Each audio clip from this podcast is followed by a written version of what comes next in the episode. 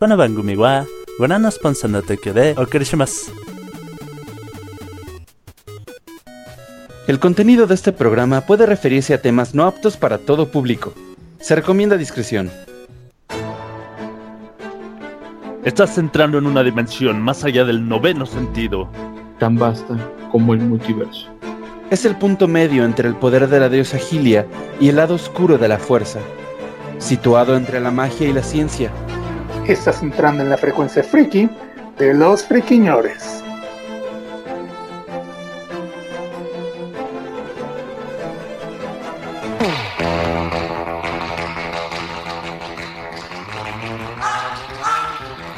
¿Qué tal, friki escuchas? ¿Cómo están? Bienvenidos a nuestro podcast, La Frecuencia Friki de los Friquiñores que hacemos hoy completamente en vivo para ustedes.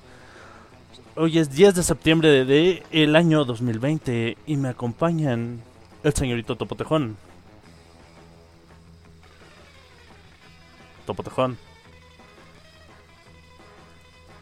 Topotejón. Ok, mientras voy presentando al canguro con cuernos de carnero Rufus. Rufus. Chicos, ¿qué está pasando?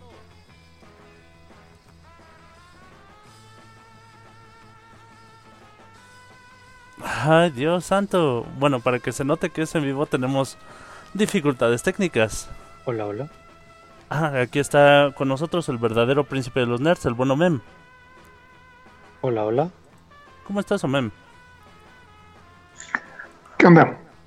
¿Me escuchas? ¿Qué Sí, tal, ya Ah, aleluya. ¿Lo lograste? Sí. Ay, Muy bien. qué chingadera. Entonces nada más Ah, porque ok, esperando la entrada de comenzamos Mike con las y. Ya, es- Ok. ya- Vale, ya sí. estamos en, ya estamos en el podcast, chicos. Los estoy presentando. Chicos, no muten sus micrófonos, el podcast ya empezó hace rato. Oh, wow. Ok, Muy bien. los estoy presentando. Chicos, me acompañan el señorito Topotejón. ¿Qué tal? ¿Qué tal? Muy buenas noches a todos. Sean bienvenidos a Frecuencia Friki. Y el hashtag de esta noche es Soy Friki Mexicano porque Soy friki mexicano porque también nos acompaña el canguro con cuernos de carnero Rufus. Luego. ¿Qué onda, gente? ¿Cómo están? Bienvenidos a una nueva emisión de Frecuencia Friki. También nos, nos acompaña con sus grandes nueces y su cola esponjosa, la ardilla. ¡Ah, Jua! Ah, no, ¿verdad? Pero, ¿cómo están, chicos? Buenas noches y bienvenidos a Frecuencia Friki. Y el verdadero príncipe de los nerds, el bueno Mem. Señores, señores, buenas noches, buenas noches, espero estén muy bien.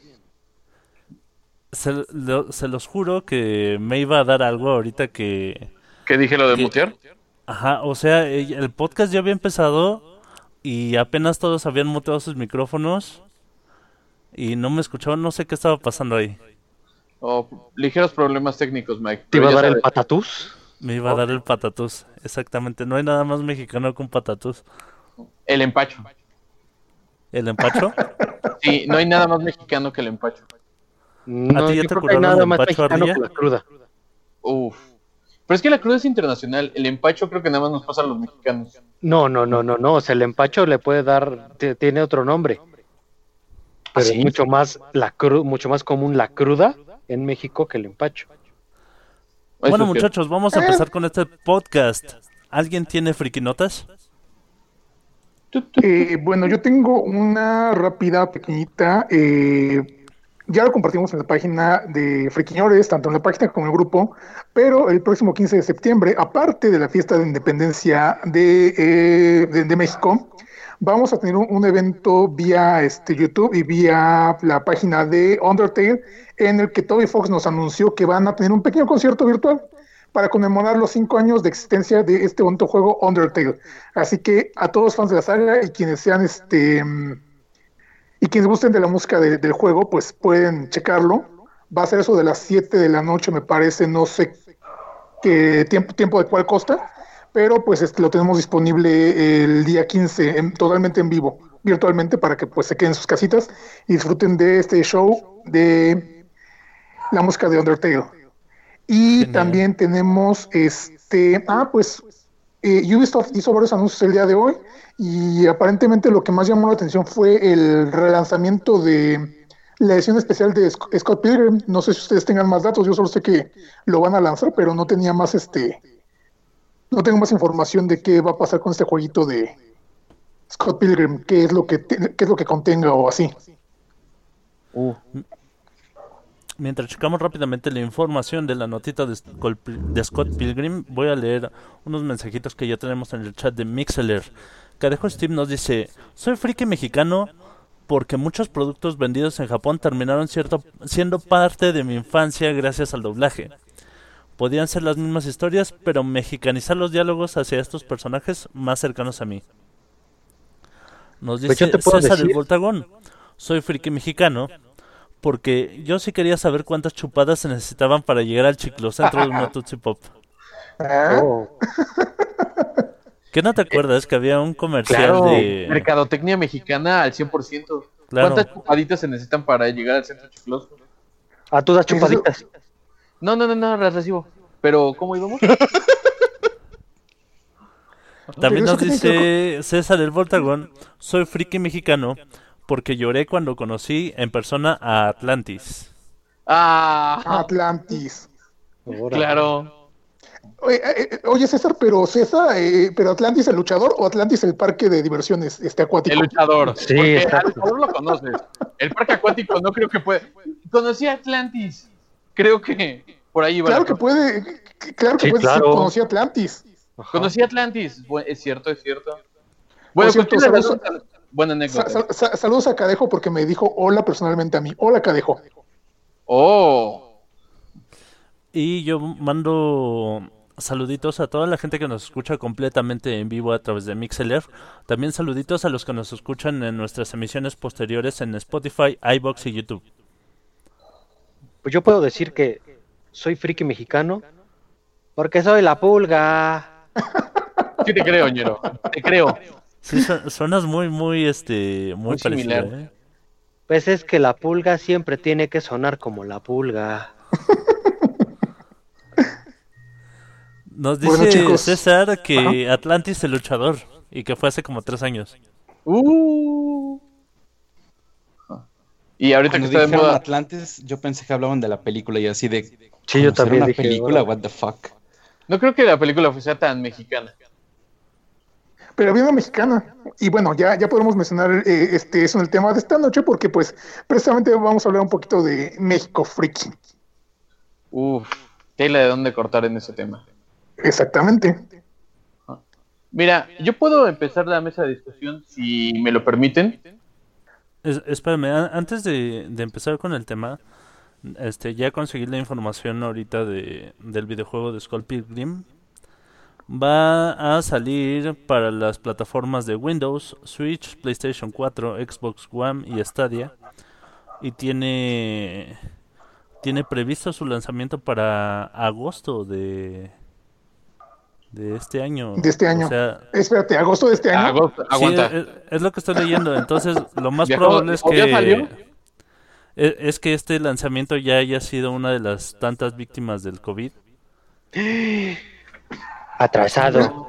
Pero se acaban de entonces- anunciar hoy. Ay, Tal vez nada más lo retrasaron. eso no, es Simplemente. imposi- eso no es imposibilidad para que lo retrasen. Ahorita en la red hay muchas notas que exactamente por lo del COVID, lo que se tenía programado se mueve, lo cambian, entonces se pueden traspapelar. Muy probablemente es el caso. Entonces, seguiremos investigando. Ah, sí, ya- ya estoy leyendo la actualización de la nota. Dice que estará previsto para finales del 2020. Ajá.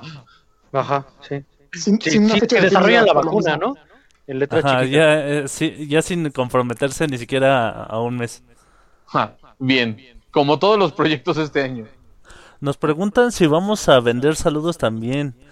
Este, No, como ¿qué el pasó? muchacho este que es Yo muy solo exitoso. puedo en- vender Sings. Hay, hay un muchacho muy exitoso en, en TikTok que anda vendiendo sus saludos a 1200. Y ¿Neta? yo dije, nosotros hacemos podcast de hora y media completamente gratis. ¿Qué estamos haciendo mal? No, Lo no, no, hacemos no, no. por amor. Miren, pe- pe- perdonen este, que los interrumpa y solo lo voy a poner así. Si no podemos vender las fotos de las nueces de la ardilla, ¿qué les hace pensar que, que vamos a vender saludos? Tan, tan fácil como eso. A ver, ¿cómo sabes que no, que no se venden las fotos de las nueces de la ardilla? ¿Ya te dieron dinero por ellas? Yo no las tengo. Si las tuviera, sí las intentaría vender. Sí, sí, el, el problema es que el producto no existe todavía. y Así, Exactamente. O sea, si no tienes el producto, no puedes empezar a, a ofrecerlo realmente. si tuvieran, Pues No, si seguramente sí fotos- existe el producto, nada más que todavía no, Ah, no. está en el mercado. Sí, exacto, sí existe, pero no lo tenemos nosotros al- a la mano para poder comercializarlo. Ok, ¿Y quieres punto. tener tienen- las nueces de la ardilla en la mano? No, no, no, no. Las no te fotos, diga yo más. aclaré que no tengo las fotos de las nueces de la ardilla. Yo nunca dije las nueces de la ardilla exclusivamente. ¿Ya viste Bueno chicos, recuerden que el tema del podcast de hoy es México Friki y vamos a hablar tanto de cómo, cómo es el mundo friki aquí en México, la cultura friki, pues, y también de las representaciones mexicanas en, en medios frikis como el anime, los videojuegos, etcétera. Y hablando de esto, está el personaje de Sado Yastora que, que sale en el anime de Bleach. Eh, tiene ascendencia mexicana, es muy curioso porque en mi opinión es una de las de las representaciones más halagadoras que hay sobre mexicanos en, en dibujos animados. Y como me gusta mucho esta serie y me gusta mucho esta canción, vamos a ponerla como intermedia musical antes de empezar el bloque principal. Esto es de Higher and Mighty Color y Chiri no Hana. Eh, disfrútenlo chicos, no nos tardamos. Mientras, háblenle a sus amiguitos, a su mamá y a su perro para que escuchen nuestro podcast y tengamos a más gente aquí, aquí echando desmadre con nosotros. Yeah.「君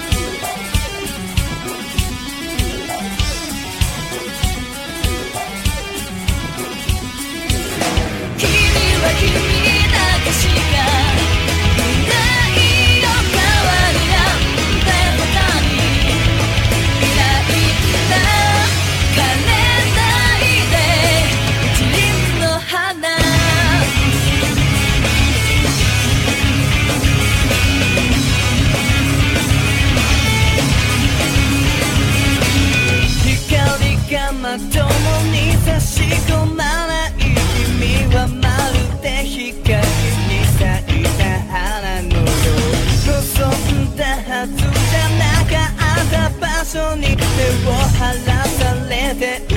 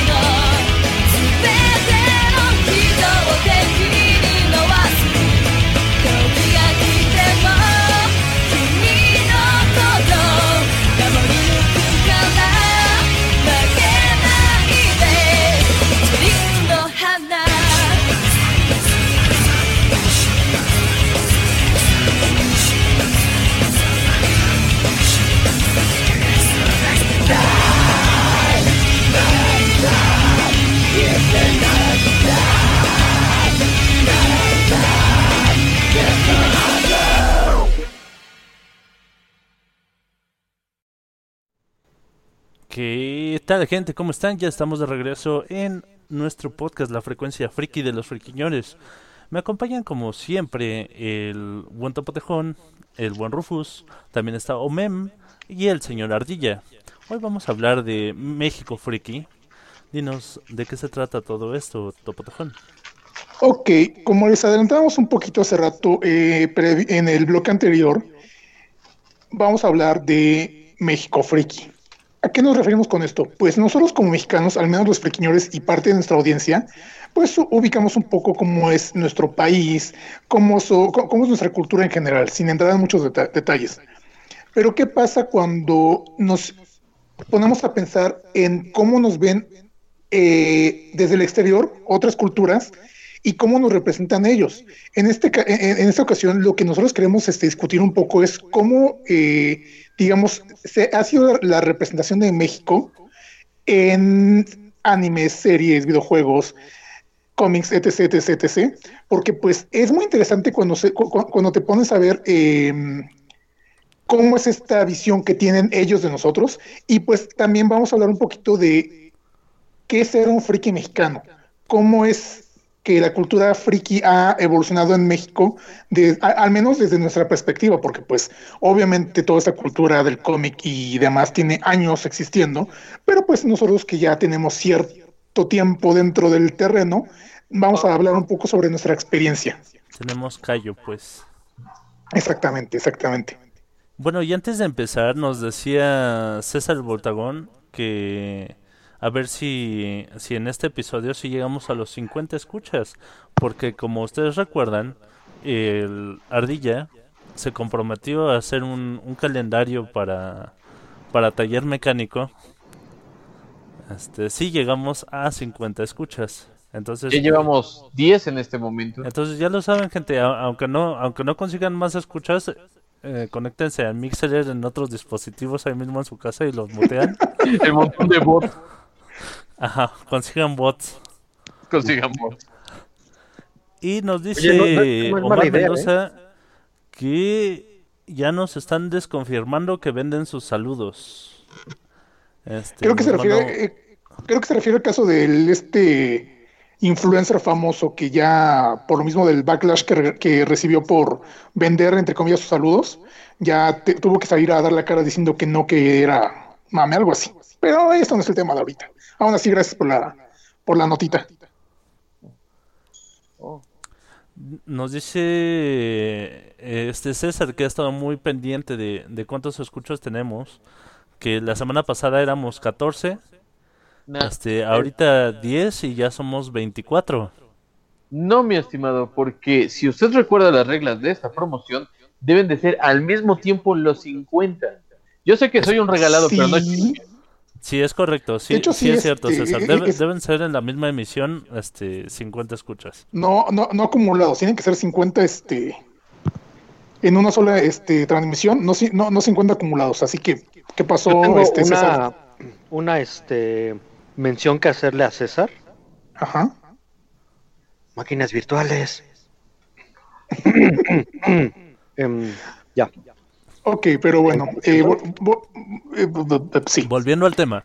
Volviendo al tema, eh, vamos a empezar hablando de las representaciones más comunes que podríamos mencionar. Y este es un consentido del canal porque ya hemos hablado de él en otras ocasiones. Speedy González y el filtro sepia. ¿Qué chingado? Actúa. O sea, Speedy González bien. ¿Por qué? Porque a pesar de que mucha gente, principalmente gente estadounidense, se quejó, los mexicanos, pues es un representante, pues quizás no digno, pero sí muy querido. Y ha sido un, este, un, fiel, eh, eh, vaya, y perdonen la, la- la repetición de la palabra, un fiel representante de la cultura mexicana, entre comillas, por muchos años. Lamentablemente, pues le pegó la cancelación y ya la gente no lo ve tan bien. Lo que sí no está bien es que las películas o las series, generalmente cada que hacen una grabación en México, le ponen ese cochino filtro sepia. Bueno, pero a ver, ¿qué opinas tú del Ajá. Speedy González original? Ay, está muy estereotipado. La, la- la- la verdad, lo que sabe cada quien sí está muy, muy estereotipado porque eh, juega mucho con esta caricatura del, y disculpen la, expresión para quien se pueda ofender, del indito abajo del, bajo rayo del, del sol, eh, recargado de un nopal o de un cactus con un sombrero. Y sí es, es muy... ¿Mande? Y Zarape. Y zarape. Y sí es, sí, sí, sí es un estereotipo, pero un, un estereotipo muy feo, por así decirlo. Sa- Pero, ¿Sabes pues, qué? No es que ajá. el estereotipo sea feo, lo que pasa es que el estereotipo no, no evolucionó, por- porque esa era, Speedy González es, es como de los años 50. Ajá. Claro. Sí, claro. Era de un Además México de incluso que- más rural. No lo Sí, es puede. que- eh, No se puede mediar con una cuestión de estos tiempos. El personaje, aunque arquetificado, ponlo, es como Pepe Lebu, que también vamos para allá y es el. Vamos a decir como el Francés. arquetipo. Ajá. Y eh, en este caso creo que se siente más ofendido. Y es algo que se me hace muy chistoso. ¿Por qué si los mexicanos nos sentimos ofendidos, los gringos se sienten ofendidos que los mexicanos no se sientan ofendidos con el estereotipo? La verdad, muchas generaciones amaban a Speedy González. Eh, el vato todavía te hace reír, lo logra, a pesar de sus pendejadas. Eso era lo bonito de los Looney Tunes. Pero también, este, seamos sinceros, este, es una representación eh, de alguna característica de, de alguna región mexicana, pero Yo- al que le, Ajá. al que le, le ofende, pues se lo está tomando personal. O sea, Pues, quién sabe, yo, yo creo que hay de todo aquí entre, entre los mexicanos, aunque digan que la mayoría no se ofenden. Por ejemplo, yo tuve en algún momento un contacto, no sé si recuerdan que eh, algún tiempo en las redes sociales estaba de moda terminar las frases o hacer las frases con TL. Ah, sí. Ajá, así de muy pronto tl, Ah, sí. hasta, hasta luego tl. Y así, había, tu- tuve ahí al- algún contacto que se super ofendía, así cañón, se mega encabronaba. Y yo dije, ah, no necesito esta clase de negatividad en mi vida, eliminar. Pum, y ya. Y la verdad, muy bien. ¿Por qué realmente sentirnos ofendidos? La cuestión es también parte del parámetro de lo que está políticamente correcto bajo los estándares americanos, también cabe aclarar. Porque al fin y al cabo, mm, hay personas que se van a ofender por lo que sea. Y creo que en el caso americano, la cosa es no llegar a un estereotipo ofensivo porque, pues ya saben, gente de piel de color y pues es que ya somos medio racistas, pero que nos digan que somos aún más racistas, va a ser muy racista.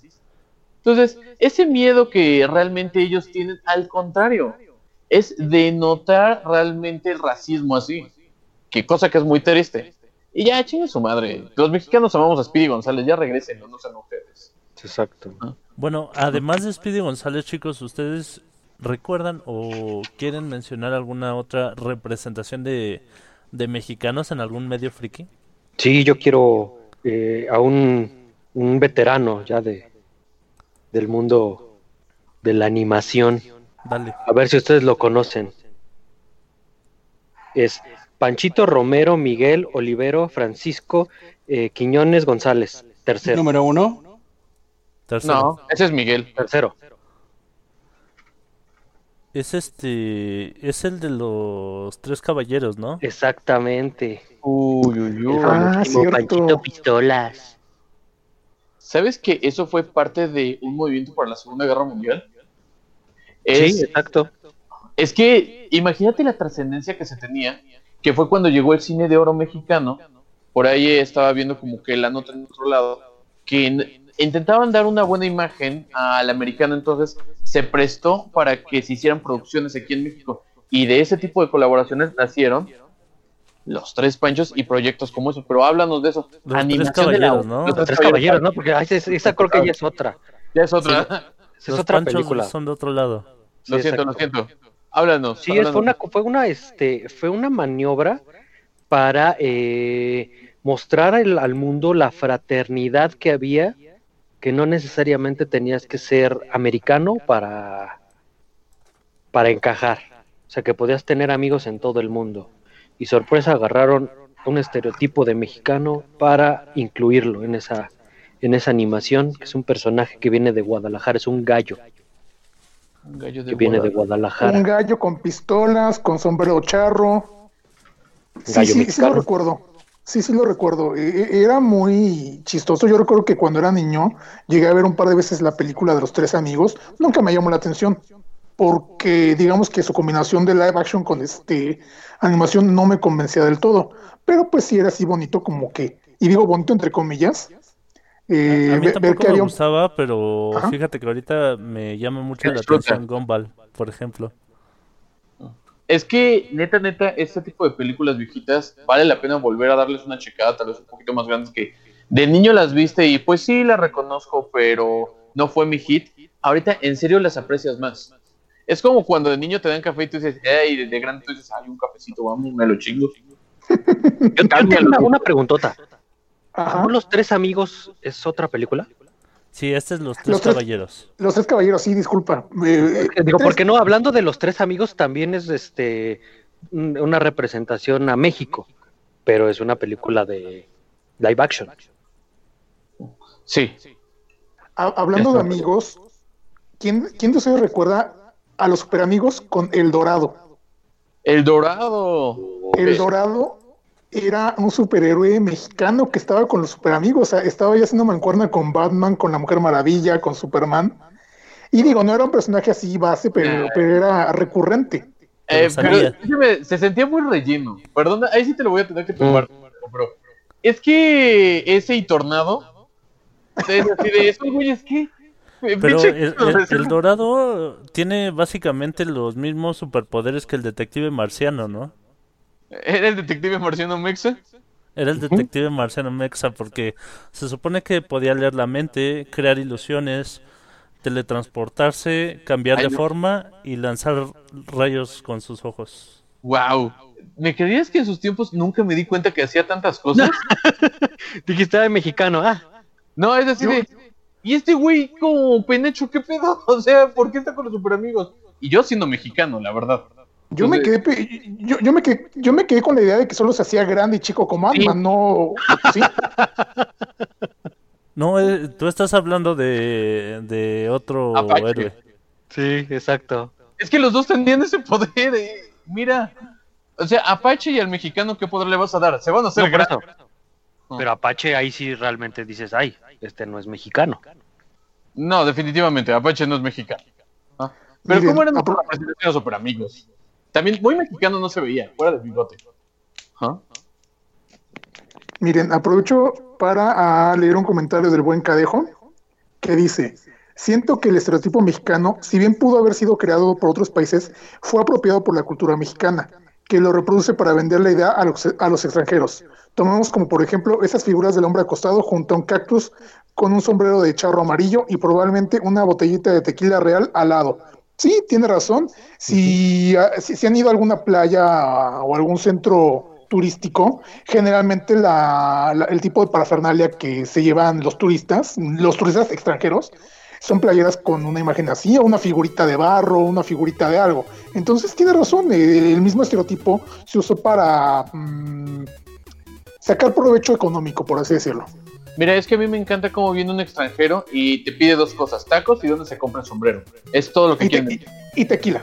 Ah, tequila. Tequila. Tequila.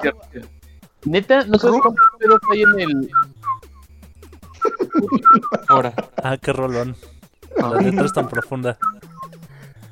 Ese, ese, ese, es- esa es mi canción de karaoke favorita. Oh, sí, es un clásico. Rufus, ¿tú algún personaje, tú algún personaje que, que recuerdes así que sea una representación en algún, en alguna serie, algún videojuego, algo? pues de hecho el tema que yo quería tocar el día de hoy Ajá. es al respecto de Mario Odyssey. Ah, El Mario mexicano. o- El otro Mario tema mexicano. aquí. Y, y en Sí, sí, este, todo el nivel de del desierto, ¿no? Que es como inspirado en México. Sí. Tijuana, te escuchamos. Rufus. algo por el estilo.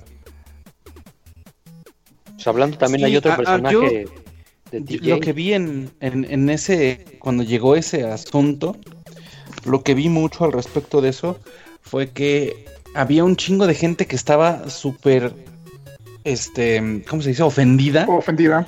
Que los según los estereotipos y que la madre y que esto y que aquello y, y lo más irónico del caso es que la mayoría de ellos no eran mexicanos o si es que existía algún mexicano que se pudiera ofender de eso para mí fue ah mira qué chingón digo yo no me cómo lo diré Señores, yo no me siento identificado. ¿conocen algún mexicano que se haya ofendido por el Mario no. No. exactamente. Ahí, ahí aplica la, la frase de, de la ardilla. ¿Cuál de todos? Salimos en un videojuego.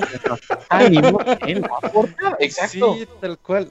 Y, y- y, o sea, yo no veo mal que pongan como ese tipo de, de representación, porque al final del día existe de cierta manera, pues, el, el- los estereotipos vienen de algo, y sí existían en su momento, este, pues personas que entraban dentro de esa descripción, pero y Eh, estamos hablando de un tiempo que era, uff, yo creo que entre la independencia y la revolución que podía existir, digamos, una descripción que fuera de ese tipo. Pero pues yo creo que se les fue quedando como la misma idea del 5 de mayo y otras weas así que no les encuentro explicación.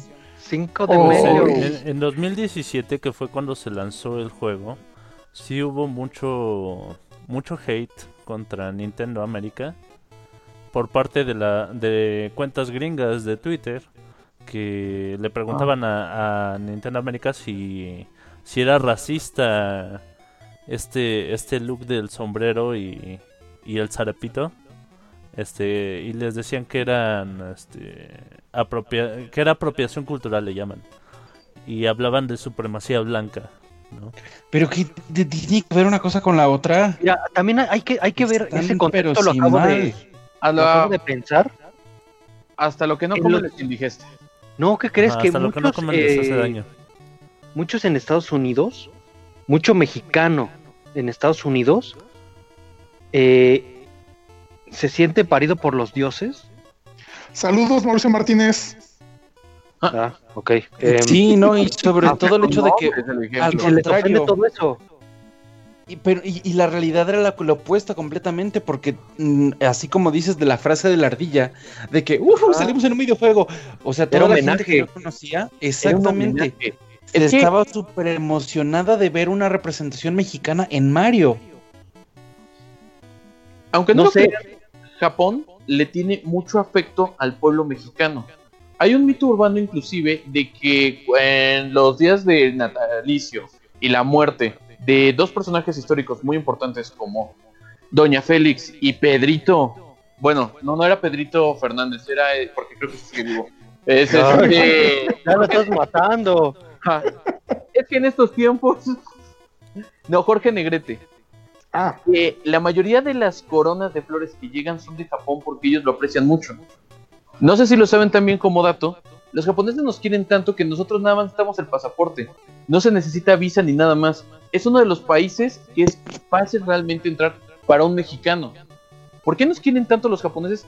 ¿Quién sabe? Pero esa representación y ese amor se ve en ese nivel, se ve en ese personaje y en serio, México se emocionó cuando salimos en la portada, señores. Salimos Oye. en el videojuego. Oye, pero es que, bueno, estás hablando de, Nintendo, pero ya tenemos personajes mexicanos desde antes en otros videojuegos. Tan solo vamos a mencionar King of Fighters. Ahí teníamos a Ramón, teníamos a esta Ángel, tenemos a Tizoc o a este, también conocido como Tiger Mask en algunos de, de los juegos de SNK.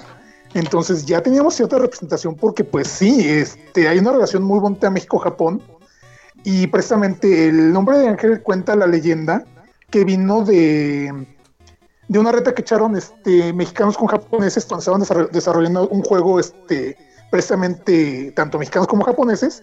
Entonces dijeron, los japoneses le dijeron este, a, a- a uno de los chavos estos del equipo, del crew mexicano, ¿qué onda? Si nos ganas una reta, el personaje se queda con tu nombre. Y pues ahí tienen, Ángel se terminó llamando así. Tómala, Japón.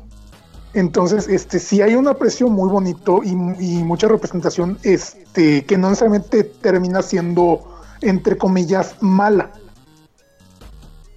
Bueno, hablando de la representación o de la imagen que tienen los japoneses en- sobre los mexicanos, a mí me gustaría hablar de dos personajes de anime que que, que, que podrían venir muy bien al, al caso. Hablo de, como les había mencionado antes del corte, de Ya Asado y de Lala González.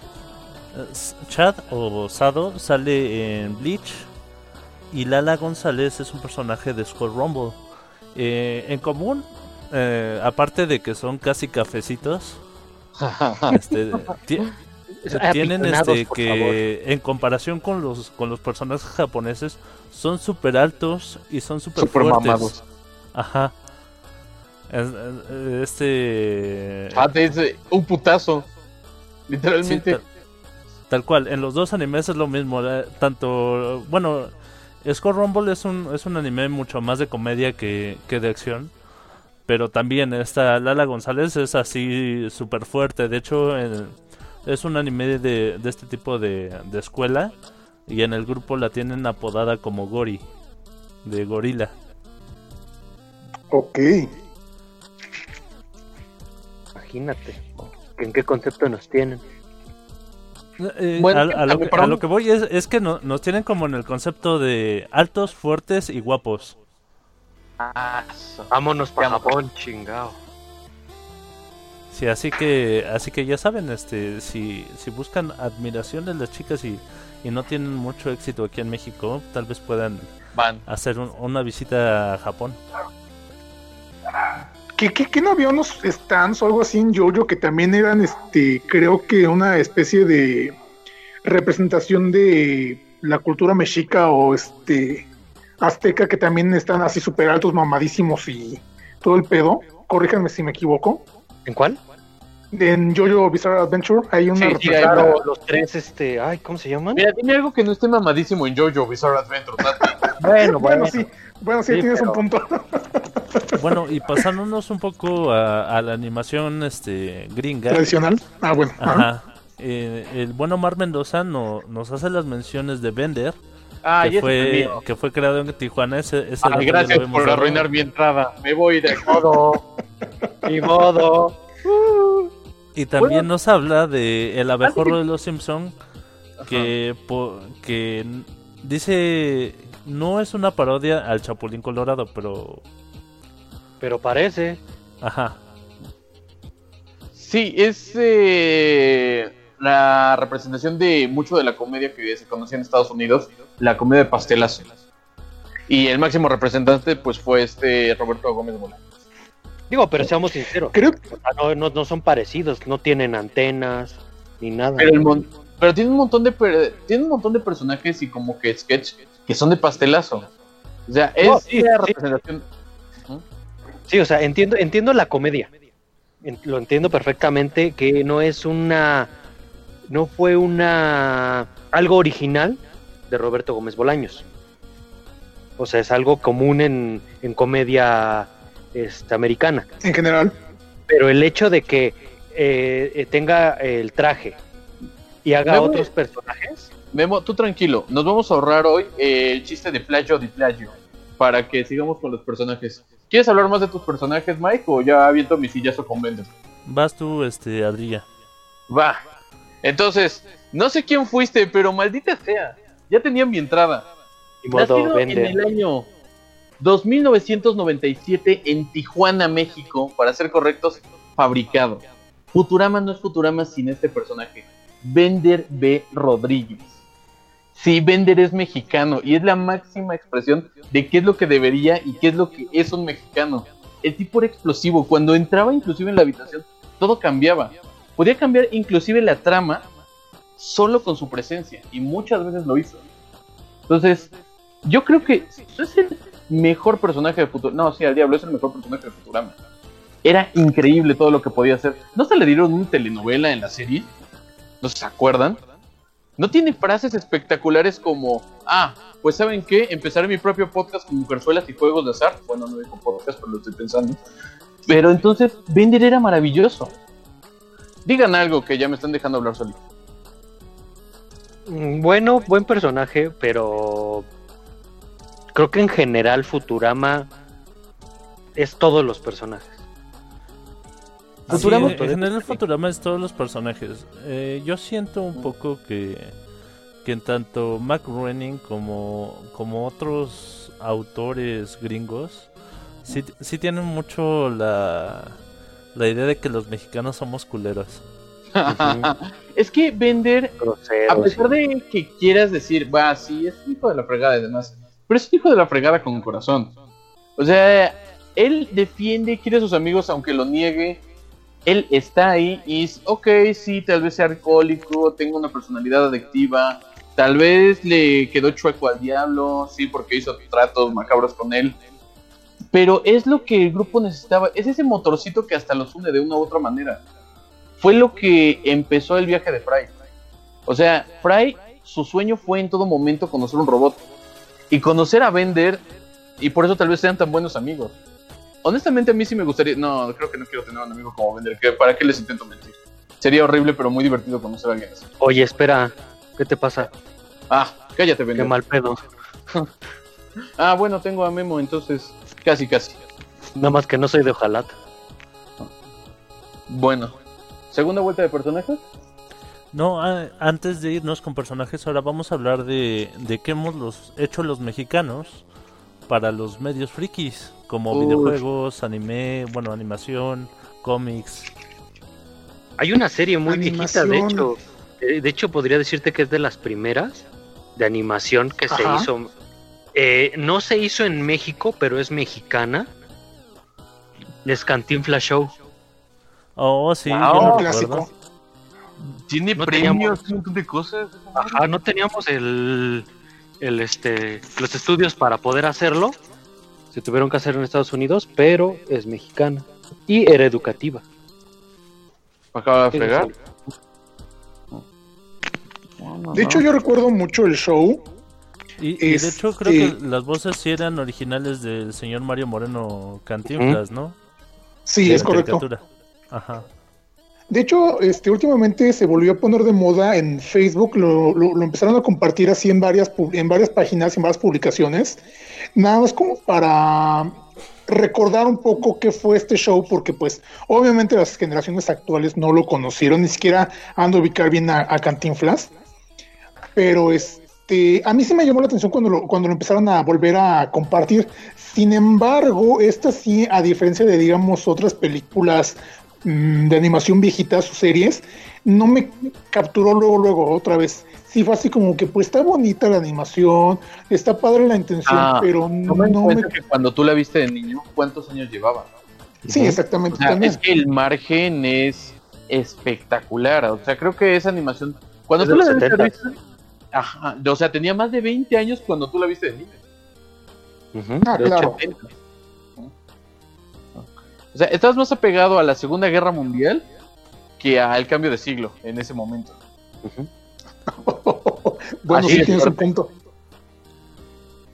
Sí, así de fuerte. Bueno, habla- a- a- pasando a otro a otra representación mexicana en, en medios frikis, ya les había dicho yo que el primer videojuego que jugué fue el de, bueno, en consola, el de Super Mario World, que fue para Super Nintendo. Pero el segundo juego que jugué, o que llegó a mis manitas, fue un juego de, de Julio César Chávez, que se llama Ah. Chávez. Oh, sí. ¿Neta eso que- existió? Sí, Sí, y era muy pero- bueno. perdona que te interrumpa. Yo creo que vas a decir Capulinita y ya te vas a decir, no, Mike, que eso no es Sí. mexicano. No, No, Mike, no lo hagas, no me sientes a Capulinita. Ah, e- ese no es, ese no es mexicano. Solo es una extraña coincidencia el juego de Capulinita. Bueno, Pero el- que el- continúa, Mike, perdón. El jueguito de. El videojuego de Chávez era. A, a grosso modo, como este juego de los robots boxeadores. Que, que está uno frente al otro presionando dos botones, el del puño izquierdo y puño derecho. Hasta que le revientas la cabeza al otro. Ah, Ok. wow, buena, buena representación. Así, básicamente era eso, pero eh, el juego tenía. Tenía mucho más, o sea, era prácticamente un, un, un RPG chiquito, porque tenía, podías crear a tu personaje a tu gusto, tenía muchas formas de personalizarlo, y le ibas incrementando diferentes stats dependiendo de cómo fueras avanzando y de cómo se fueran presentando los enemigos. o sea, era un RPGito. Era un RPGito. Y, y es, es, en mi opinión, una, una joyita de juego. O sea, si pueden tener en, en sus manos el, el cartucho en una, NES en una Super NES, jueguenlo. Y si no, pues por lo menos chequenlo en un emulador. Está, está bastante bien. Es un juego que fue dirigido y producido por el señor Gus Rodríguez.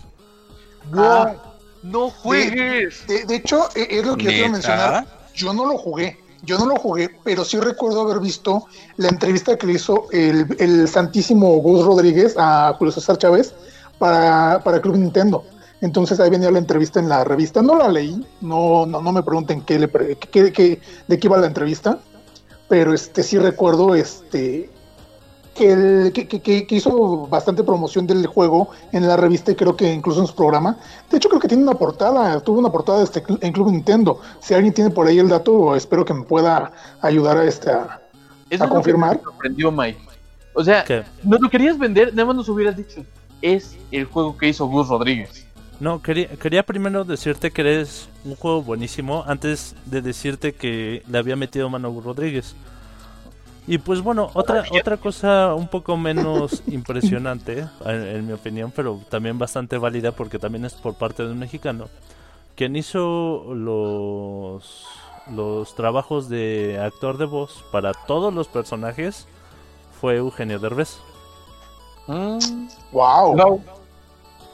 Bueno, es que también ya hablamos de eso en su momento, la dupla Derbez y Rodríguez, que estuvo mucho tiempo trabajando juntas. No me extraña tanto ahora que lo mencionas. Digo, sí me sorprende, pero tampoco es así como que wow, la revelación. Porque pues ya esos cabrones estuvieron trabajando mucho tiempo juntos. Y otro Es como el detallito que tiene este juego que, que- que es muy coqueto es que los los los boxeadores con- contra los que ibas enfrena- enfrentándote este como no tenían licencias de, de los nombres de los, de los boxeadores salvo de Chávez este es el único que tiene el, el nombre el nombre Bien. original completo y todos iban siendo o modificaciones de, de- del nombre de algún boxeador o nombres de, de, lo, de la gente del staff. Por ejemplo, no me acuerdo si el penúltimo o el antepenúltimo sujeto con el que te enfrentas se llama Gus Rodríguez. Ok. Órale. Óigame, no. Y de hecho el jefe final es... Y de hecho el jefe final es mm, Tyke mm, Bison. Ja. Qué bueno que mencionaste doblaje, Mike. Qué bueno que mencionaste doblaje. Espérame, antes de que nos vayamos con doblaje, me gustaría nada más hacer una mención de otro gran juego que es más reciente, que es este este juego de Mulaka. Es ¿Cuál? un videojuego que, bueno, yo tuve la oportunidad de probarlo en, en Nintendo Switch y está basado en la cultura tarahumara. Guas. Tiene, Esto- tiene como, como este arte de... Cari- shading, un ¿no? poco cari- caricaturizado. eh, me recuerda un poco a, al Zelda Wind Waker. Ajá, Cel Cel Shaded. Ajá. Y la verdad es, es un juego muy bonito, es un juego muy bueno. No, no, lo, no diría yo que es un gran juego, es más, yo le daría como una calificación de 8. Pero se aprecia mucho que un estudio mexicano de, de, de videojuegos, que es este Lienzo, con el diseñador a cargo que es el señor Edgar Serrano, hay- hayan hecho tan buen trabajo y, y se reconozca a un videojuego en ahora sí que compitiendo contra Titanes. contra, ajá, contra los grandes o contra otras compañías muy exitosas. Y Mira, mira, yo a, la fecha, ajá. a la fecha hay muchos diseñadores de videojuegos que se intentan rifar y tienen que entrar a una industria muy difícil. Primero, el juego que estás mencionando, Mike, suena tan indie que siento que nada más lo venden en Hipsterlandia. Suena, en serio, suena como la cosa más indie de lo indie de lo indie. Y la verdad, ese tipo de juegos de que son más como apreciativos, que yo vi uno muy parecido, pero que tenía que ver con los esquimales y cositas así. Este de los tarahumaras suena, suena muy bien, pasa debajo del radar. Y algo un poquito más actual que quiero mencionarlo rápido. ¿Alguien vio Pato Box? Que es un No juego suena. actual. Pato Box es un juego que tiene un diseño increíble porque todo es en blanco y negro, pero haciendo esas ilusiones clásicas de un tridimensional como lo hacían en el Super Nintendo. ¿De qué trata el juego? Literalmente es lo que acabamos de mencionar del juego de Gus. Aporrea a la gente que se te pone enfrente y por alguna extraña razón eres un pato boxeador. O sea, el juego no, el juego no tiene muchas pretensiones, es parte de la madre a todo, pero simplemente este diseño, todos los escenarios son en blanco y negro, es un falso tridimensional que por la técnica, por todo, inclusive por la historia, estamos muy apegados a que el mexicano tiene ciertas figuras que las reconocemos en el mundo. Es, oh, mexicano, taquitos, este, mariachis, boxeadores y ¿qué más podríamos tener por ahí? Bueno, Antonio Banderas y agarrándonos a balazos, pero nada más. ¿Cuál? ¿Te por ochos? dijo? Rancheros. No. Estoy, La estoy imagen del- que puedes tener la, la demo gratuita de este juego en PC y Mac. ¿El Pato Box? Ajá, el Pato Box. Por favor, si pueden bajarlo y pueden verlo, denle la oportunidad. Es un gran, gran juego. Y pues, bien o mal, apoyar la industria no está. Y es industria nacional. Porque nos han representado en muchos juegos, siendo cosas increíbles. Como este, el Guacamole, que es un juego... Es un juego canadiense. El Guacamole está tan lleno de referencias que... Por Dios, que uno de tus superpoderes sea hacer un pollo. O sea, ¿hay algo más hermoso? Y hecho de luchadores con mecánica. Es un juego hecho en Canadá, pero con corazón mexicano. Sí, O sea, sí, sí, eh, totalmente. Y, y muy digno, ¿eh? Muy, muy bonito Sí. el juego. Súper bien Miren, representado. Eh, miren, yo quiero to- tocar un tema bastante importante. ah, ahorita que están hablando de, de- de desarrolladores mexicanos de videojuegos. Tócalo. Y es un tema importante, pero mm, lamentablemente es triste porque como consumidores mexicanos somos muy malinchistas. Entonces, yo cuando empezaron a hablar de, de- de- de los videojuegos desarrollados por mexicanos, iba a empezar a echarle tierra a, digamos, los juegos que Televisa co-desarrolló con otra gente. Por ejemplo, los de la AAA, el del Chavo del 8, etc. No, pero eso etc. ya es tu problema principal. Digo, tu problema, ¿cómo se dice? Eh, personal. Personal con este señor, este. No, no, no, no, no, no, no, Maldonado. no, no, no, no, no, mira, este, no. De hecho, es totalmente ajeno a eso. Solo es una feliz coincidencia. Sí le- iba a echar, exactamente, es una fe- feliz coincidencia, pero a lo que voy es, iba a echarle tierra porque pues sí, es así de, es que son juegos de Televisa y son juegos malos. Pero no, ahí la cosa es que hay gente mexicana trabajando y lamentablemente por una o por otra persona, el trabajo de esta gente termina siendo este menospreciado y aplica tanto en la industria del videojuego como en los cómics, como en la animación, como en tantas eh, te- como en tantos terrenos que nos gustan a, a nosotros como frikis, los cómics, el, el, el- manga, la, la animación, que preferimos obviamente productos entre comillas de mayor calidad por ser extranjeros, sin darnos a la tarea de explorar un poquito más allá lo que tenemos aquí. Mulaka es un juego que es una joya, es, es muy hermoso. Y Sí, lamentablemente. Y lamentablemente se quedó muy enterrado por este porque pues sí como como dice co- como dijo Ar- Ardilla es muy hipster es muy este muy de nicho muy este muy este de culto y no todo el mundo lo conoció. Entonces este pasa igual con muchos cómics el cómic mexicano lleva años en el mercado y no me refiero nada más al, al este al libro vaquero que, que también lo podemos considerar como tal digo libro Claro. vaquero en Japón en Japón es una joya, hasta donde tengo entendido, es una joya, allá lo, lo aprecian bastante. Pero aquí también tuvimos muchos cómics mexicanos que realmente nunca recibieron el apoyo necesario, precisamente porque este porque nos gusta más comprar los cómics de Marvel, de DC, no está mal, al final del día es una cuestión de gustos, pero tal vez si nos dedicamos un poquito más a, fomentar el consumo del producto nacional, podremos descubrir joyas muy, muy chingonas. Entonces, tampoco le estoy diciendo ahorita, sal- salgan, eh, desháganse de, sus colecciones de videojuegos este, extranjeros y, consuman puro mexicano. No, obviamente no se trata de eso. Se trata de, de- de que empecemos a abrir la mente y tratar de apoyarnos entre nosotros. Digo, somos frikis y pues. Mira, es dignificar el mercado nacional. y se ha intentado de muchísimas maneras, por ejemplo dentro del cómic. No sé si tú sabías que en México hubo un acuerdo con Hasbro para crear en estos momentos a donde He-Man y sus amigos eran la neta del planeta, que todo era para vender videojuegos. Entonces llegó un punto en el que Hasbro, si mal no recuerdo, se acercó a una compañía mexicana para que hicieran la misma jugada He-Man y crearon su propio cómic. El famoso Karmatron y los Transformables. Adivinen Ah, qué sí, querían sí los he visto. Yo tengo hasta hace poquito, bueno, hace poquito, roto. Este, hace unos 10, 15 años intentaron revivir la franquicia. Vale la pena, es, Memo, por favor no albures esto. Pero la historia de la serpiente Kundalini, neta, eh, tiene dos o tres conceptos espirituales y bastante interesantes que a pesar de que tenían que meter los muñecos transformables a huevo, es una historia disfrutable, es una historia bien hecha, bien realizada no tuvo ese apogeo, desgraciadamente, no tuvo el apoyo de la comunidad, a pesar de que se intentó ese reboot en los cómics. Sa- Que fue muy ¿Sabes qué era lo, lo, lo chido de este, de este cómic?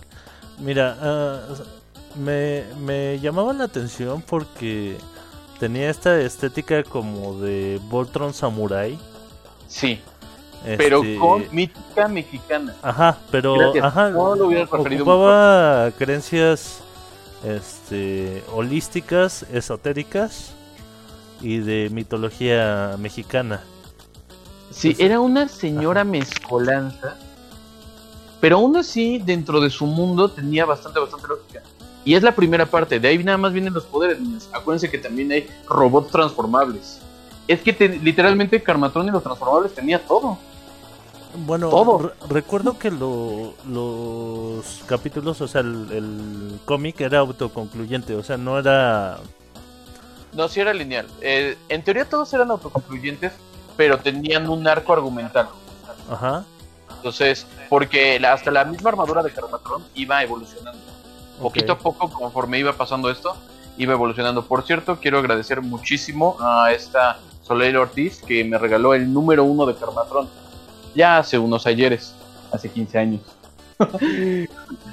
Oh, válgame, qué memoria.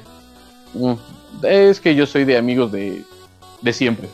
¿no? Creo que todavía tenemos contacto. Entonces, ahí van, ahí van. Bueno, representación de México en diferentes medios antes de llegar al doblaje que es tema tema fuerte, man. Yo tengo una, una, una, este, no es un, es algo mexicano, Ajá. una mexicana, pero de verdad fue hecha con huevos. Ah, creo que ya sé de lo que vas. Fue Me mueres el albañil de esto. Si no lo mencionabas te pegaba. Dilo. el que a huevo mata, a huevo. ¿Sabes Huevo qué? cartón. Yo creí que ibas a mencionar este los cómics de Videorrisa. no, no nos delatemos tanto en nuestra edad, Nick. Por favor. No, pero igual y si, si quieres algo más fuerte, podemos hablar de la familia del barrio. No, no me, no me refiero... No, pero pues es que para eso, si nos vamos a los youtubers, creo que en animación, Darkar. Darkar. Pero mira, Memo tiene mucha razón con esto de Huevo Cartoons. Huevo Cartoons fue un fenómeno. O sea, salían hasta en las papitas. Tuvieron su película, animación por todos lados. ¿No, Sí, no, de hecho, propia versión de Yu-Gi-Oh? ¿no fue esta de que con los huevos nació Anima Studios? No. Mm, no estoy del todo seguro, ¿eh? No tengo el dato. Ilústranos. ¿Quién? El príncipe de los frikis, Memo. Él Ah. normalmente tiene ese tipo de datos específicos. No estoy seguro si, si realmente fue eh, después de, o sea, después del éxito. No está Huevo seguro. No estoy seguro. No, no, no, te, te desconozco la fecha exacta, realmente, de una y de otra. Va, pero entre Darkar y pues que Darkar sí tiene su plusvalía, pero creo que en relevancia, inclusive quien abrió camino a todos ellos, pues fue Huevo Cartoons. Otra sí, vez. claro, estamos, hablando de animación flash de finales de los 90, principios del 2000, que empezó a revolucionar porque pues eran personajes muy este, carismáticos, que, que, que- que hacían buen uso del doble sentido, que tenían un humor bastante digerible para toda la familia y bastante... Y fueron Oh, rancheros. Exactamente, o sea, mu- mucho doble sentido, mu- mu- mucho cotorreo con esos personajes. Entonces sí estuvo bastante bien manejada la fórmula. Digo, ya con el tiempo se empezó a desgastar como muchas cosas. Pero Huevo Cartoon sí marcó un antes y un Huevo después. Cartoon se sintió realmente este cambio en internet porque ellos ya no tenían el filtro, el filtro que tú tenías antes eh, en estar en un programa. A Huevo Cartoons les valía. Sí era para toda la familia, pero vamos, tenían un par de cápsulas que no eran tan... Mira, ¿por qué crees que acabó Memo así? Y es todo un albañil. Es todo. Nos están haciendo Wilson, menciones, Nelson, muchas menciones la en llave el, en el Stilson. chat de Mixeler. Por ejemplo, mucha lucha, eh, la familia Mucha Burrón, lucha. seis Y manos. realmente mucha lucha es micha micha. Mucha lucha es el. Si Avatar es esa como colaboración americano-japonesa, mucha lucha es el mexicano. Si- Sí, siento más que es, es, es este. Sí, es como la representación, pero. Pero, pero de esa cultura Tex-Mex. Oh, Americanizado, de hecho. Ma- más, más que Tex-Mex, más que Tex-Mex, cultura chicana. Chicano, que sí, sí, sí. básicamente es una representación de, de eso. De hecho, hasta los Sí, suburbios los na- ven. na- Nada más les faltaban sus este, Sus What Do You Say? Bien San Andrés. De hecho, Nos dicen- el, nos el- el la de pulga. Mixeler que Memo no es un albañil. A lo mucho llega a chalán o a media cuchara. Tómala. Uy, quisieras, papá. Porque sí le sé, ¿eh? Eso sí te lo puedo asegurar. Memo te sabe echar bien la mezcla. Y bien puesta, ¿eh? Mira, ya te lo quieren contratar para unos comerciales de Calidra. Para que él diga de qué mezclas a qué mezclas. Entonces, ¿y qué estábamos antes de que Memo es un albañil? Ah, de mucha lucha. A mucha lucha. De hecho, eh, hablando de mucha lucha, ¿El tigre? sí, escucharon este. Ah, sí, Manny. Manny ¿Sí Rodríguez. ¿Alguna vez escucharon el, el mucha lucha, pero en inglés? No. El mucha lucha, mucha lucha. Esa fuerza. Eso no. eh, hay versión en No, inglés. no, no, está- me refiero la caricatura, ¿la escucharon alguna vez en inglés? No, no. nunca. El que más, la pulga era el que más este hablaba Spanglish. Ok. Eso es un detalle que desgraciadamente pues, se perdió en el doblaje, evidentemente. Sí, claro, claro. Pero una. No, no, no sé por qué. A ver. No, no sé por qué me imagino este, la versión en inglés de mucha lucha, como la versión en, en inglés eh, de, de- de Dora, ajá, pero más chicana, todavía más chicana. mm, algo así. Le quiere quitar su chamba a Fermín. Mira, hasta podemos meter aquí a Dora. ¿Qué Dora no es mexicana? Fiel representante de mexicana enseñándoles español a los gringos. Gracias, Dora. Entonces, qué cosa tan más horrible, por cierto, es Dora la exploradora. ¿Me dejaron solito? ¿No? ¿Hablen? No, aquí seguimos, aquí seguimos, sí, sí, sí. Luego te sigues Nada más entonces. que tiene un poco de problemas mi computadora con la conexión a internet. Con la eh, internet. Con la Hace rato que es que- está hablando de, de Manny es el Tigre demasiado Rivera. tequila. Rufus, ¿estás muriendo? No me molesten, ando Eh, borracho. No me molesten, más ando borracho. O- Oye, hace rato nos estabas mencionando a Manny Rivera. A Manny Rivera, el tigre. Uy, uy, uy, uy, uy. Que fue. No les-. Es que No. se me hace muy buena. Y esa también, esa visión que tienen del mexicano, o es el supervillano, o es el superhéroe, también es muy interesante. Porque es algo en lo que gira mucho la serie. Yo creo que tuvo una muy buena aceptación. Tuvo hasta sus especiales. Pero también es de esas cosas que murió abruptamente, aunque le habían dado mucho peso. Era la Es que, mira, no, no quiero volver a hacer este el comentario bitch de la noche, pero eh, a mí Manny, el tigre de Rivera, se me hacía mucha lucha versión Great Value. Ajá. Sí, tienes toda la razón. Pues no es tanto eso, sino que obviamente cada compañía de caricaturas pues va a lanzar una respuesta Sí. similar, ¿no? O sea, es algo que se ha visto en, televisión Movies. desde hace mucho tiempo. ¿Recuerdas que cuando salió, por ejemplo, bueno, no recordamos porque no estábamos vivos en ese entonces, pero se ve en la historia, ¿no? Este, cuando salió este Hechizada, inmediatamente salió Mi Beña Genio. Cuando salió este Los Locos Adams, inmediatamente después salió la familia Monster. Entonces, aquí es exactamente lo mismo. Fue la respuesta de Nickelodeon ante el éxito de Mucha Lucha. Pero Por pues, eso. por mí, que se peleen todo lo que quieran y que saquen todas las. No, por eso, pero Ahorita estás haciendo comparaciones de, de, ok, sacaste una buena serie, vamos a sacar una igual de buena. Y Mira, acá no fue así. De- yo creo que sí tuvo su espacio Ah. Andy Rivera desde su animación y situaciones, pero aquí en el público latino, desgraciadamente, nosotros la captamos, como ustedes lo están haciendo, como ese es el genérico, es el chafa, es como, pero tenemos casos a donde tú dices, ah, sí, Como, ok, dile que, dile que es el Great Value a Digimon en historia. Mira, no, mira, este, eh, eh, en cuanto al caso de Manny Rivera, ya les dije que yo cuando era niño o cuando era adolescente no tenía eh, cable porque lo, lo- lo que tenía era, era pobreza. Entonces, para mí, hambre. para mí, Historias de éxito del Tuco Tejón. Vas. cu- cu- cuando, cuando empezaron a pasar de Manny Rivera, según yo, en tele abierta, fue uno o dos años después de que empezaron a pasar mucha lucha. Entonces, por eso a mí se me quedó el concepto de que era como que el clon no tan exitoso de mucha lucha. Al menos para mí, específico, antes de que se me vengan este, a, a querer este, partirme la madre. Es que es Ajá. muy normal. Hasta en el cine tiene esto un nombre cuando son películas que siguen como una tendencia que se llaman las twin movies, que a veces son son productos diferentes pero con conceptos muy muy similares, como Impacto Profundo y no me acuerdo cómo es la otra del meteorito.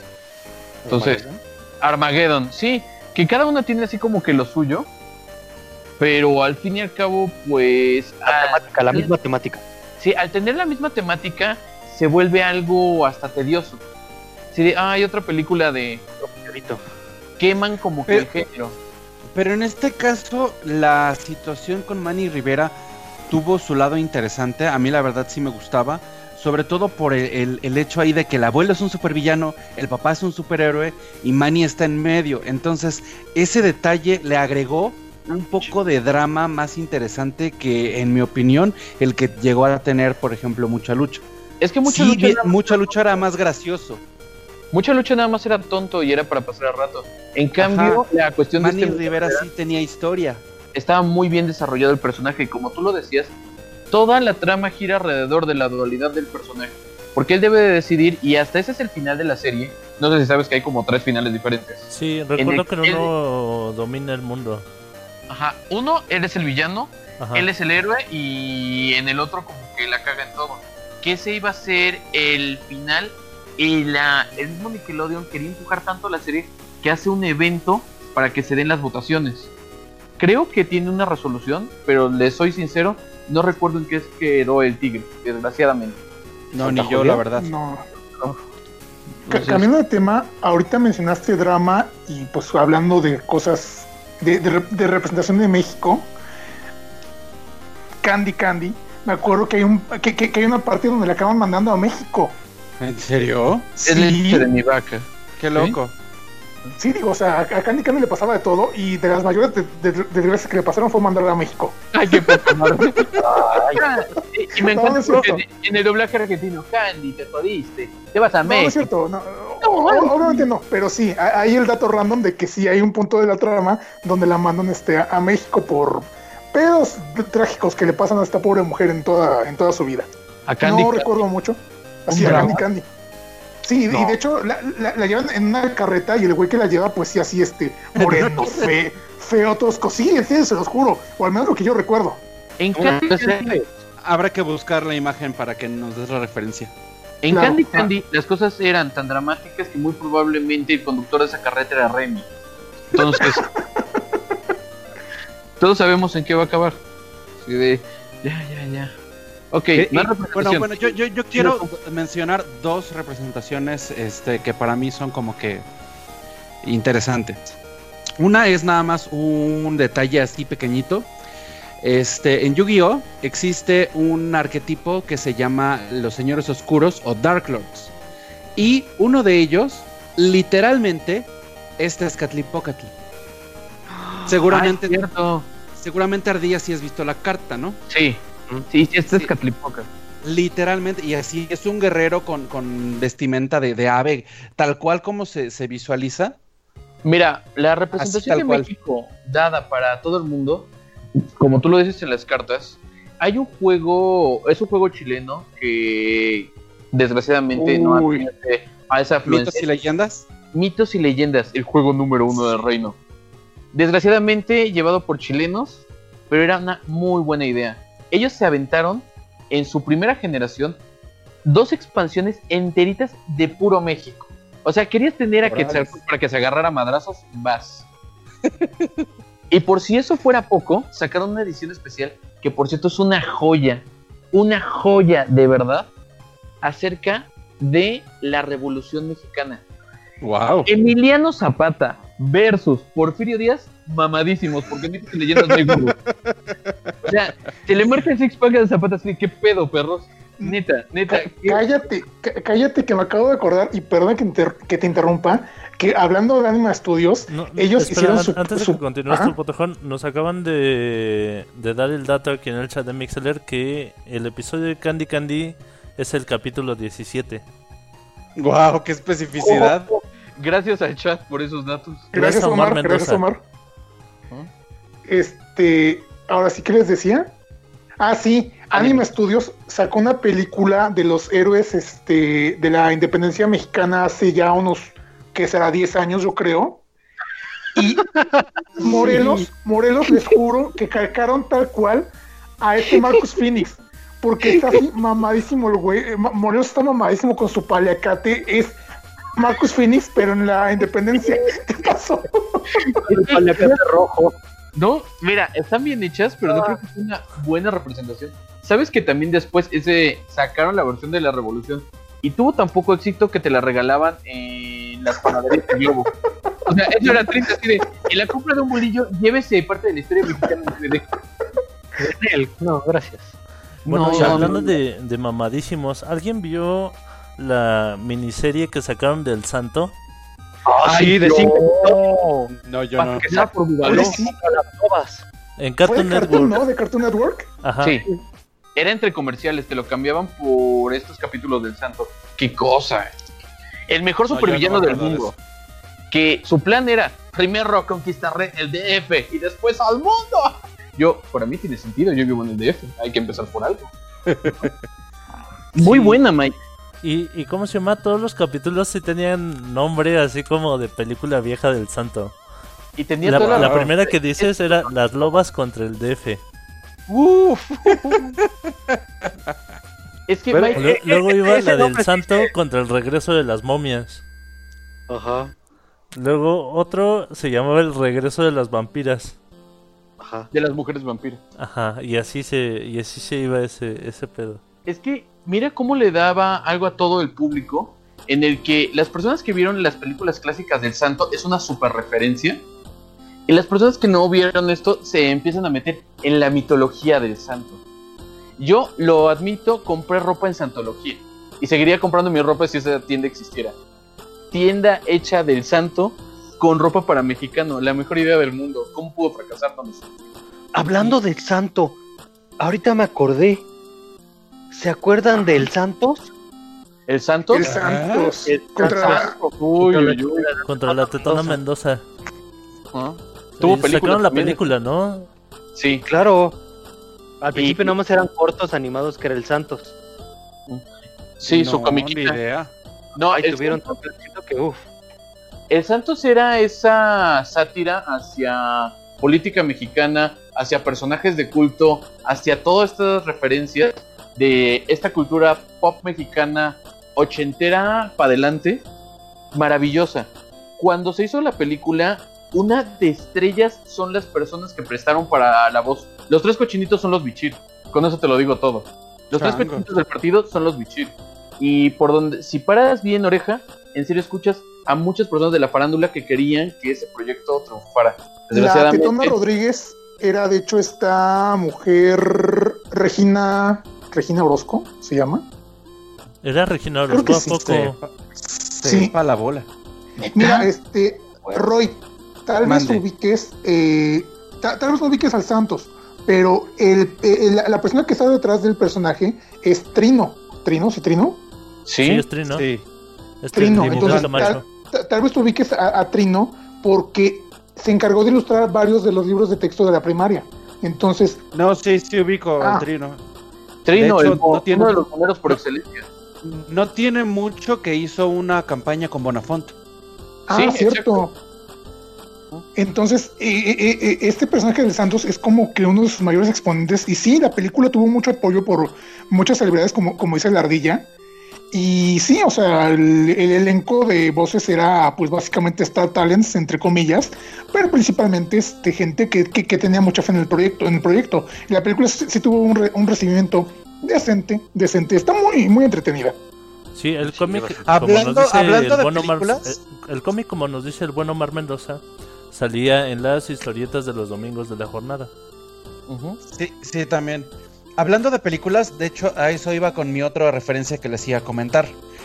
Este, ¿recuerdan Skyfall? Skyfall. La película de James Bond. Ajá. Ah, ya, ya. Ah, sí. es que hay una película que, Lo ya que grabaron en el Zócalo. Sí, en el Zócalo y, a- y luego en ese entonces yo trabajaba como maestro en el Politécnico que está ahí por el Metro Allende. Y literalmente, o sea, tenían dos que tres cuadras ahí cerradas porque fueron exactamente donde se grabaron las escenas de apertura de esa película. No sé si sepan, pero yo soy súper fan de James Bond. Y la idea de que todos los días pasaba por donde se estaba filmando, a mí la verdad me emocionaba mucho. ¿Te tocaron Y- las calacas en vivo? Voy a salir en la película.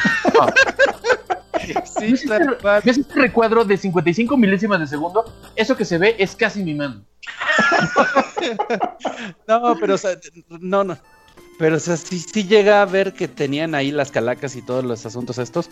Y pues era para mí genial. Y, y luego ver la película ya este con las calles ahí donde yo trabajo, pues a mí la verdad sí me hizo mucha ilusión. Y ¿sabes aparte- qué? Bueno, perdona, termina tu, tu comentario. Este, aparte de que se, se filmó parte en México, este, eh, el villano me parece que también era mexicano. ¿Yes? Este se llama, bueno, o sea, su nombre clave, según esto, es este Raúl Silva.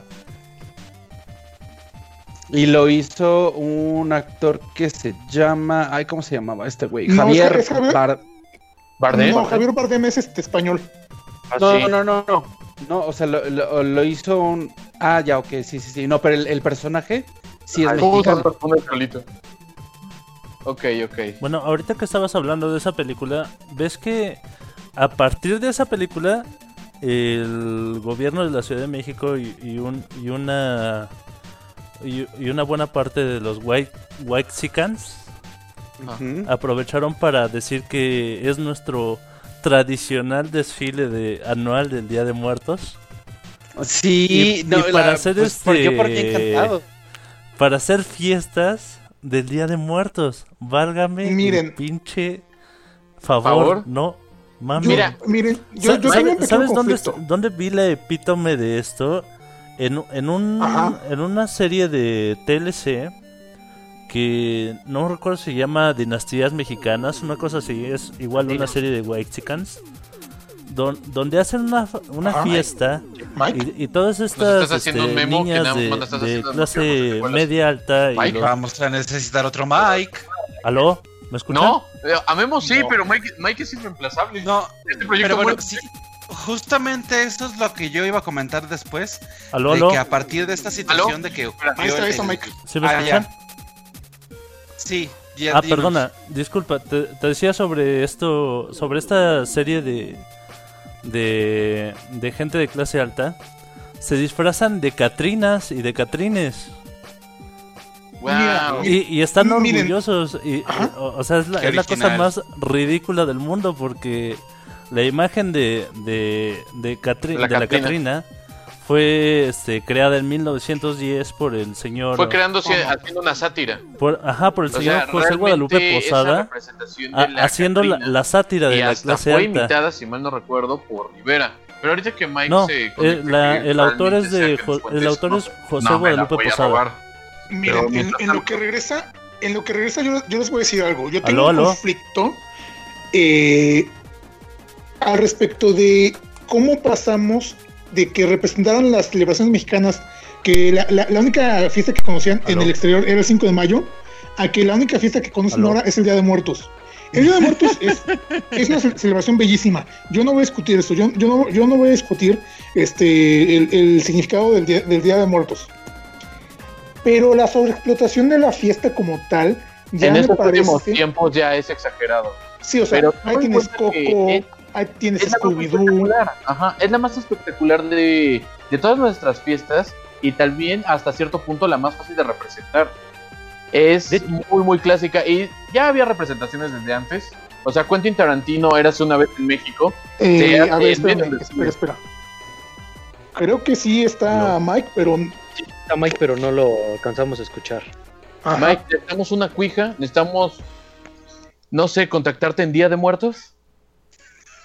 Bueno, hablando del Día de Muertos, hay una, hay una película de animación que en lo personal ha sido mejor y es, es para mí, para mí, para mí, es mejor que Coco y que cualquier otra, que es El libro de la vida.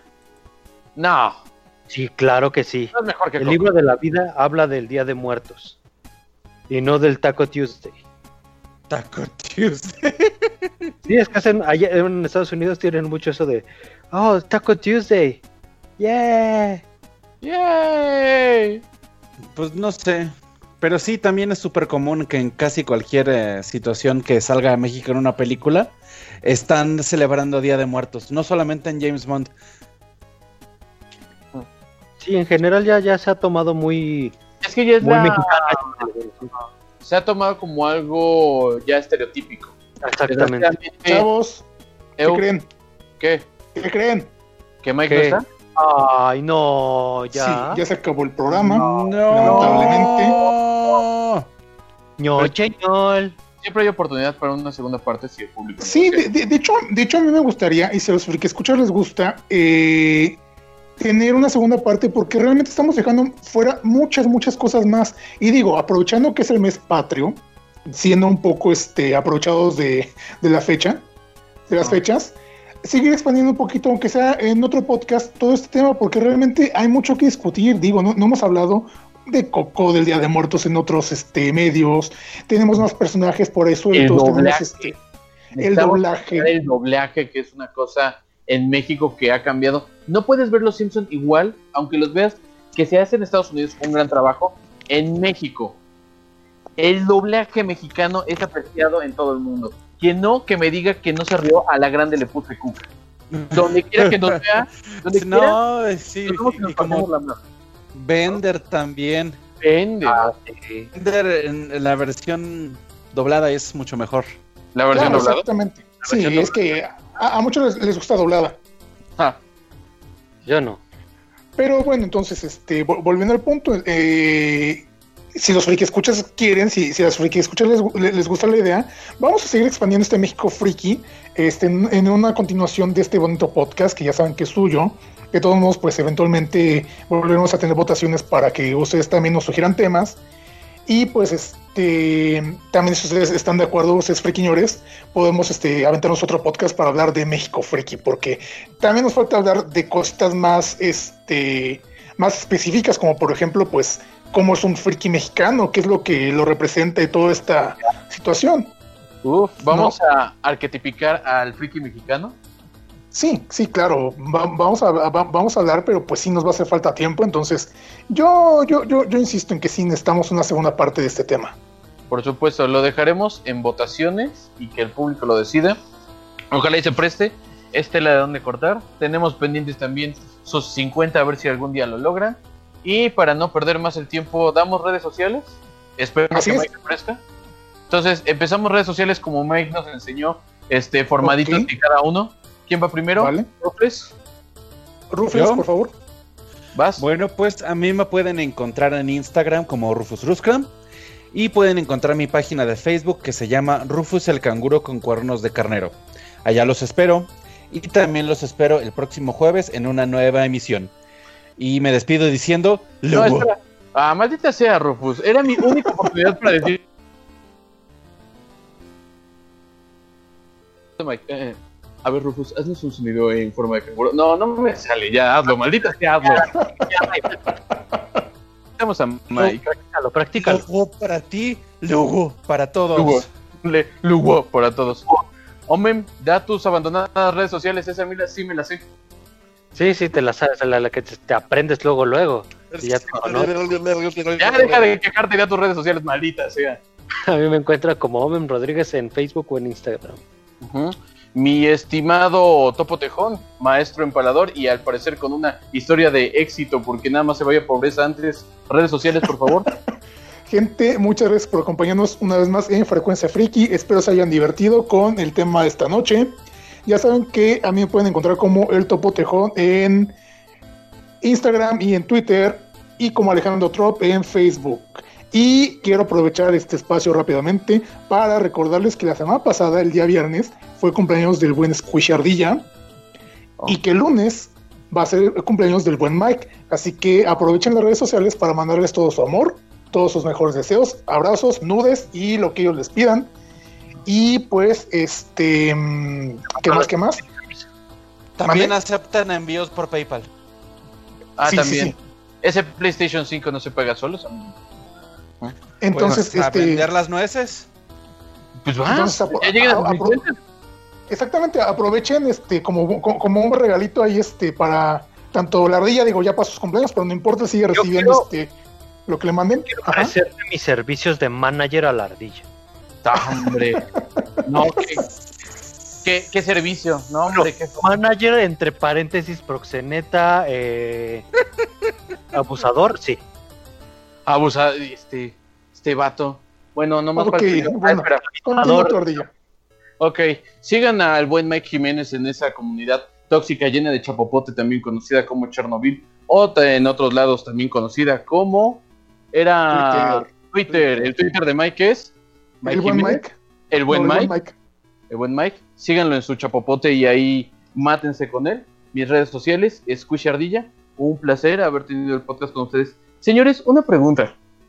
Mike Sí. dice que tiene el poder de acabar el podcast. ¿Cómo le vamos a hacer después de que nos despidamos de Telechovis? Con la mente y vas a ver cómo va a funcionar. Va, con la mente, señores. Despídanse como Telechovis. A ver si Mike sí puede cortar el programa. ¿Listos? Una, Sí. dos, tres. ¡Adiós! Adiós. Ahora en tu cerebro está incrustada nuestra frecuencia friki. Nos oímos la próxima.